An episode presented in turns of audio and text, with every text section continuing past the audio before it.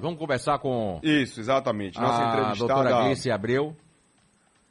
Ela que é coloproctologista do Serviço Estadual de Oncologia, o SICAM, para falar, gente, sobre algo que de repente pode pegar a gente desprevenido, viu? Crise de hemorroidas e que pode estragar as férias aí de verão, de muita gente está querendo curtir.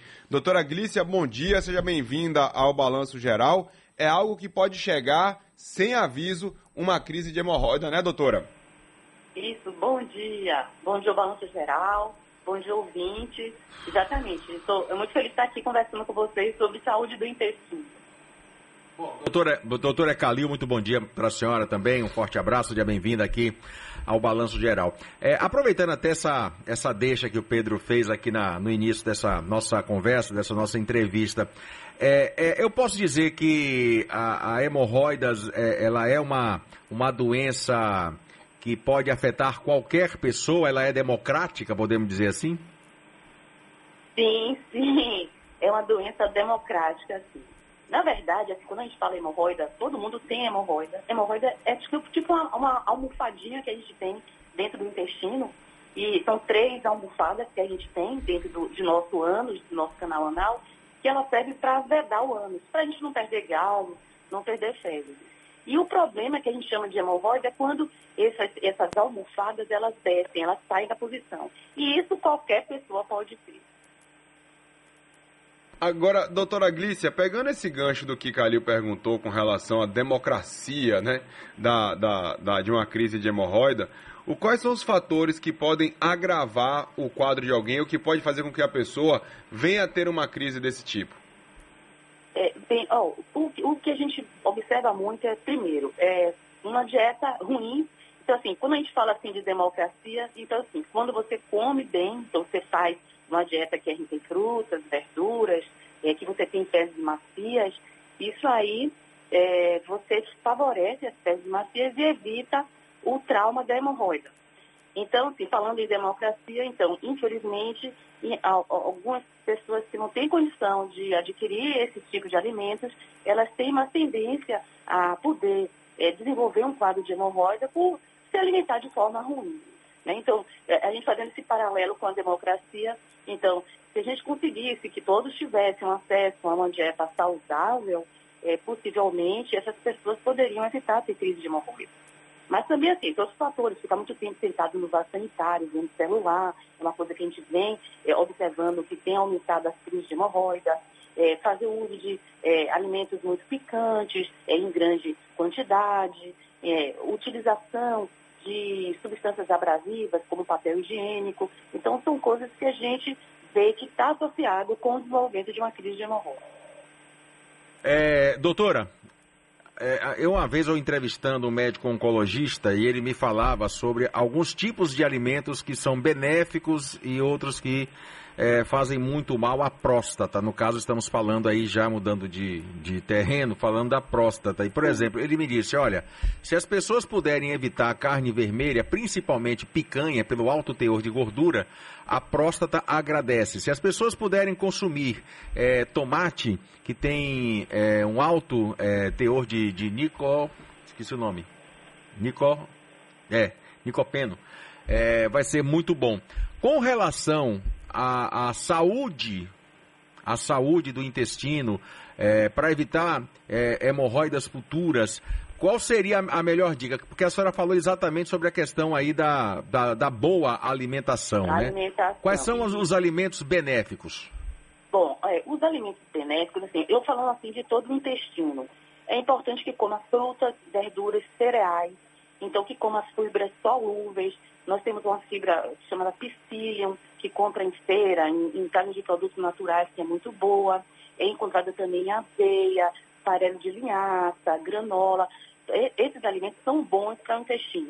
E aqui eu chamo a atenção também com relação à carne vermelha, que também ela não é boa para a saúde intestinal, tanto para é, pessoas que é, podem desenvolver uma crise de vesciculite e também com relação ao câncer de intestino. É um fator de risco você fazer uso de, é, de fazer uma alimentação com carne vermelha. Então, não apenas como hemorroida, mas como na saúde do intestino, é sempre fazer uma dieta rica em frutas, verduras, em cereais, uma boa hidratação, que não significa você beber uma quantidade estúpida de água, mas cerca de 12 litros de, de líquido por dia, que é importante para hidratar essas fezes, e evitar carnes vermelhas. Também não podemos esquecer de, do álcool, a gente não sobrecarregar, né, usar muito álcool, que é um fator de risco para as doenças intestinais, e o fumo também, que é outro fator.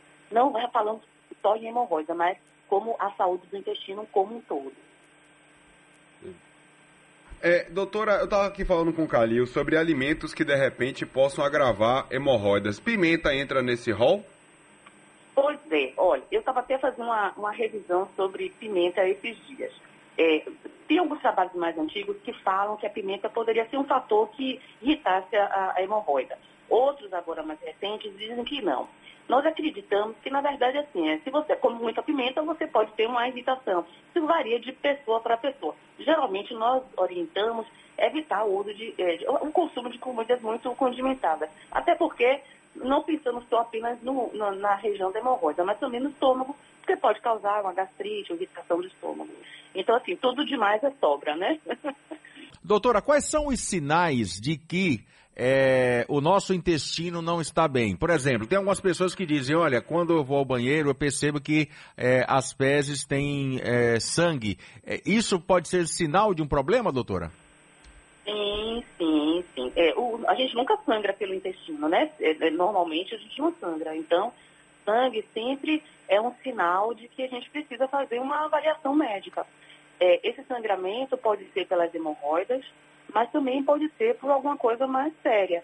Então, sempre que tem, se tem sangue né, nas fezes, ou então no papel higiênico, é necessário que se faça uma avaliação médica. Outro sinal também que é muito importante é quando a gente nota que sempre defecou bem, começou a notar que as fezes são mais fininhas, está fazendo mais esforço para defecar. Isso aí pode ser também algum problema no intestino que precise de avaliação médica. É, o, o, diga. Ir muitas vezes ao banheiro ao longo do dia é um sinal de boa saúde ou de repente pode ser algum problema de intestino? Bem, ó, o que a gente aqui no mundo ocidental, a gente diz que é, um, um, um, hábito intestinal normal, quer dizer, um ritmo intestinal normal, é a gente defecar no intervalo que vai de três vezes por dia a três vezes por semana. Então, a gente defecando dentro desse intervalo é normal. Então, tem, dia, eu, eu, tem gente que defeca três vezes por semana, está tudo ok. Tem gente que defeca três vezes por dia, também está ok. Importante também é a gente falar que não é apenas a frequência que está dizendo que o intestino da gente não está funcionando bem. Mas você pode defecar todos os dias e ter alguns sintomas associados, como fazer muita força para fazer cocô, ou então é, sentir dor para defecar, ou então tirar as fezes, ajudar com as mãos para poder tirar as fezes. Isso aí, mesmo você defecando todo dia, é sinal que alguma coisa não vai bem. Então, assim, é importante a gente é, é, ver que não é apenas a frequência, mas também as sintomas associados. E uma coisa que chama atenção é assim, você vinha com um ritmo intestinal todo direitinho, daqui a pouco você nota que seu ritmo mudou. Então, isso aí é um sinal que a gente tem que estar em alerta e procurar uma avaliação médica. Quais são os outros sinais de que as hemorroidas não estão saudáveis, doutora? É, é, quando a gente vê que, que a gente sente uma sensação como se alguma coisa estivesse saindo de dentro do ânus, a gente vê, os pacientes falam muito isso. Doutora, sinto que tem alguma coisa que sai, que volta por ela mesma, que a própria hemorroida está indo. É, a presença de muco pode é, é, na, na, roupa.